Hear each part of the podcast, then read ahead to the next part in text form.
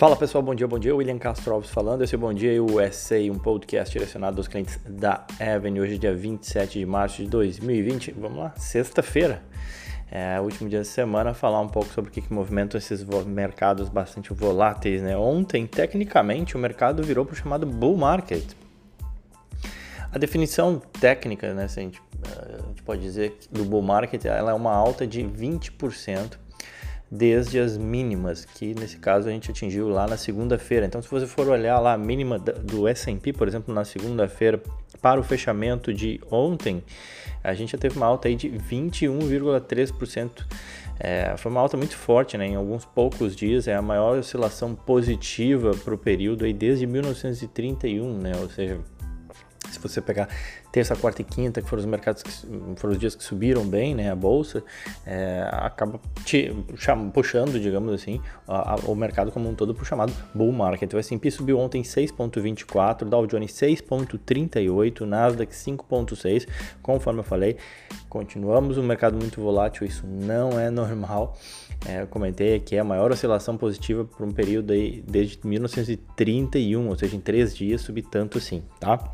E 31, vamos lembrar, a gente estava lá saindo ainda da, da crise de 29, né? E obviamente era um mercado muito diferente do que é hoje. A gente pode dizer que o que motivou esse otimismo foi a aprovação daquele pacote né, de 2 trilhões de dólares que a gente já vinha comentando aqui, em estímulos pro, pelo governo americano, pelo Senado americano. E isso foi aprovado no Senado, no caso, e também por conta do número de novos pedidos de auxílio-desemprego. Mas espera aí, William, o número foi horroroso. Tá, a questão é que assim, as, as estimativas elas variavam muito. Né? A gente tinha estimativa, estimativas que variavam entre 360 no, mil novos pedidos ou 4,4 milhões de novos pedidos. Então, assim, na verdade, é aquele belo chute que ninguém sabe, né? Ainda assim, o número acabou vindo menor né, do que o teto das estimativas. Foram 3,3 milhões de pedidos de auxílio-desemprego. Comentei até isso no Instagram, que aqui nos Estados Unidos os, os, mecanismos de transmissão eles são muito rápidos, porque a legislação trabalhista é muito flexível, então acaba que é, o, o, empregador, é, quando ele se vê numa situação complicada, é, para ele é relativamente simples é, encerrar certos postos de trabalho. Né? Até por isso que o pacote de ajuda já foi também, de certa forma, ágil pelo governo, porque sabe, antevendo que isso poderia acontecer e, obviamente, municiando, digamos assim, os consumidores, a população e a economia como um todo de um socorro. Bom, o fato é que, conforme eu falei, veio aquém do teto das estimativas, ainda que bastante alto o número de pedidos de auxílio-desemprego ontem. Em termos de setores, o destaque pra, de alta para o setor de utilities, o XLU, que acabou subindo 8,5% ontem, a Next Era Energy, que foi uma empresa que sofreu bastante, até acabei não comentando dela aqui, mas é uma, uma das maiores empresas de energia dos Estados Unidos. Obviamente o consumo de energia ele acaba caindo por conta da indústria e do comércio e de algumas atividades que, que consomem mais energia do que o consumo residencial, que tende a aumentar, né? O consumo residencial tende a aumentar com as pessoas ficando em casa, mas em compensação com a indústria para, o consumo diminui. E isso é ruim, obviamente, pra, também para as empresas de energia, mas muito menos do que para outros setores. E a Nexera Energia tinha sofrido bastante. Ontem recuperou aí uh, 9% de alta e o setor de utilities como um todo subiu 8,5%. Na ponta oposta, subindo apenas, entre aspas, apenas, né, 4,1%, o setor de consumo discricionário que teve aí a sua performance abalada, afetada pela queda de algumas ações de grandes lojas de varejo, como o caso da Macy's, caiu mais 10%, Gap caiu 5,9%, a Ellie Brandt, que é a dona da Victoria's Secret, caiu mais 5,7%. Essas sim vão, estão sendo afetadas, não tem como. É, preço do petróleo ontem entregou boa parte da alta dos últimos dias, caiu 7,7%, depois de um comentário aí da Agência Internacional de Energia, de que a demanda está em queda livre, a demanda pelo petróleo. Uh, aqui nos Estados Unidos já deu para sentir o impacto que ele é mais direto na bomba. Realmente o preço das, da gasolina já baixou aqui nos Estados Unidos. É, tende a baixar mais se continuar com esse petróleo lá embaixo. Né? Ontem 7,7% de queda. É, a Bolsa Brasileira repercutiu bem, subiu 3,67%, terceiro dia seguido, também acompanhando as bolsas americanas, como de praxe, normalmente a Bolsa Brasileira acompanha. É, e obviamente muitas pessoas também buscando aí a, algumas oportunidades depois de fortes quedas. Entretanto, aí vale chamar atenção, né, que o cenário segue desafiador, aumento do número de infecções por corona no Brasil e dúvidas, inclusive, sobre a ideia de fazer o, lock, o lockdown local, enfim, se vai acontecer ou não no Brasil e qual o impacto disso em termos econômicos. Também foi outra coisa que eu comentei ontem no Instagram. Uh, o dólar, a moeda norte-americana, encerrou o dia vendido aí a, a 4,9988, ou seja, baixou do 5, queda de 0,67, isso ontem, né? Bom, então vamos falar um pouco sobre hoje, as coisas já mudam um pouco. É, e aí o destaque continua sendo o corona, não tem como, né? Com, 80, com mais de 82.400 casos registrados, os Estados Unidos se tornaram o país com o maior número de casos registrados do corona até agora. A China, que muita gente questiona os números e me parece, obviamente, fazer sentido, mas são os números que se tem. A China registrou 81 mil casos, né? A China é um país muito mais populoso que os Estados Unidos, é, mas que também fez um lockdown muito mais agressivo, porque o governo tem maior controle, maior enforcement lá, né? É, mas registrou até agora 81 mil casos, os Estados Unidos 82.400, a Itália terceiro colocado aí com 80 mil casos. Ajudou nesse sentido o surto né, registrado em Nova York, que acabou explodiu o número de casos lá e isso acabou puxando para cima o número de casos nos Estados Unidos como um todo. Na Itália, que é o terceiro maior número de casos, a gente viu sinais aí de estabilidade, certa, certa estabilidade no contágio. Mostrou aí uma redução tanto no número de novos casos, ou seja, cresce uma taxa menor, quanto no número de óbitos relacionados à doença, o que é uma notícia relativamente positiva, mas hoje passa meio batido pelo mercado que está trabalhando território negativo. É, uh, os futuros americanos apontam para uma queda de 2%, as bolsas na Europa caem entre 2% e 3%.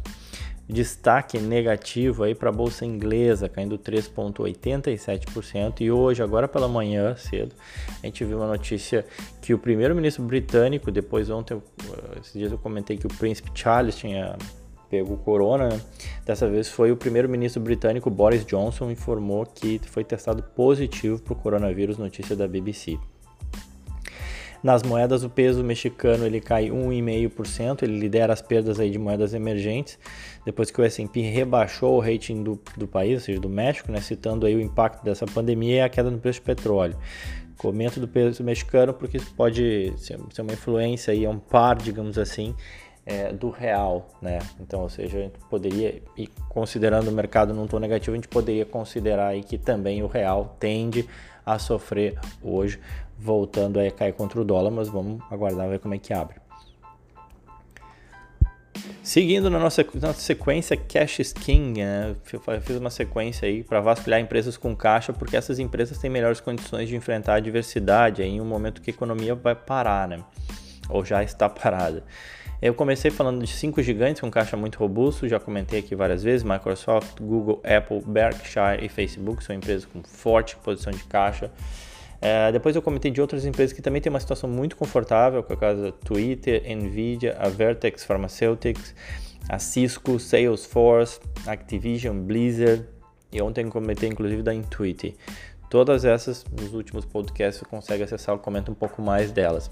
Hoje eu vou para mais uma, seria a décima, a décima terceira. Uma que é relativamente conhecida de muita gente aí, o PayPal. PYPL é o código dela, né? A empresa vale 116 bilhões de dólares em bolsa e possui 10,8 bilhões de dólares em caixa, ou seja, cerca de 9% do valor de mercado da empresa em caixa. Eles têm sim uma dívida de 5,5 bilhões de dólares, ou seja, mesmo que se eles optassem por zerar essa dívida hoje, eles pagariam toda a sua dívida e sobrariam ainda no caixa do PayPal 5,3 bilhões de dólares.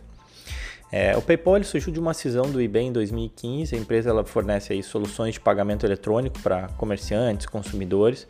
Foco é total em transações online. Não sei quem já utilizou, eu já utilizei. Eu acho que é bem tranquilo, é bem simples de entender o funcionamento e o que, que eles fazem. Eles também são donos da Shum, que é uma empresa internacional de transferência de dinheiro, e da Vimo, que também é uma plataforma de pagamento para pessoa. Aqui nos Estados Unidos já usei também, as pessoas usam, várias pessoas usam a Vimo para transferir dinheiro. É, por exemplo, vai num restaurante, em vez de pagar, já transfere ali através do Vimo, é muito rápido, é muito fácil mesmo, transferência de dinheiro de uma pessoa para outra, linkado com o teu banco, tá? A PayPal é dona da Vimo. Nos últimos três anos, a receita da PayPal cresceu em média 17% ao ano, o lucro dela cresceu em média 20%. Obviamente que esse ano tende a ser um pouco diferente, a economia como um todo foi afetada, eles também tendem a ser afetados, porque vários comerciantes menores foram afetados, mas ainda assim eu acho que o ponto importante aqui é que se você acredita né, que essa crise tende a impactar de, de forma definitiva o consumo, fazendo com que mais e mais pessoas usem o, o, online, algo que me parece fazer sentido, mas aí cada um tenha, tome a sua decisão, faça a sua uh, avaliação, o PayPal tem chance aí de se beneficiar disso no longo prazo. Conforme eu falei, obviamente no curto prazo a falência de negócios menores tende a ser ruim para eles, mas essa é uma tendência que veio para ficar e o PayPal está aí já no mercado oferecendo uma solução. Fora isso, a margem de lucro sobre cada dólar de receita que eles têm é, apresentou uma estabilidade incrível aí de 13% desde 2015, ou seja, a margem de lucro deles de 2015, 16, 17, 18 e 19, 13% todos os anos, incrível, um reloginho. Bom, é, desde a máxima atingida de fevereiro até agora, a ação cai 20%. É, e conforme eu falei, essa é outra onde cash king é outra king em termos de cash, né? Uh, bom, seguindo e para antes da gente acabar rapidinho aqui, a gente perguntou eu achei relevante comentar. Quantos de vocês sabem que é possível ter uma carteira diversificada com apenas um único ETF? Né? Será que é possível? Sim, é possível, tá? Para aqueles que não querem ter o trabalho de escolher ativos, né, ou até mesmo das classes de ativos, quanto que eu coloco em ações, em renda fixa ou em, em ouro, por exemplo, é, tem uma solução aí que é de baixo custo, inclusive, né? Porque basicamente você compra um único ativo que ele funciona como uma carteira completa. Tá? Eu vou dar um, um exemplo que explica uh, na segunda-feira eu vou comentar mais até outros dois exemplos.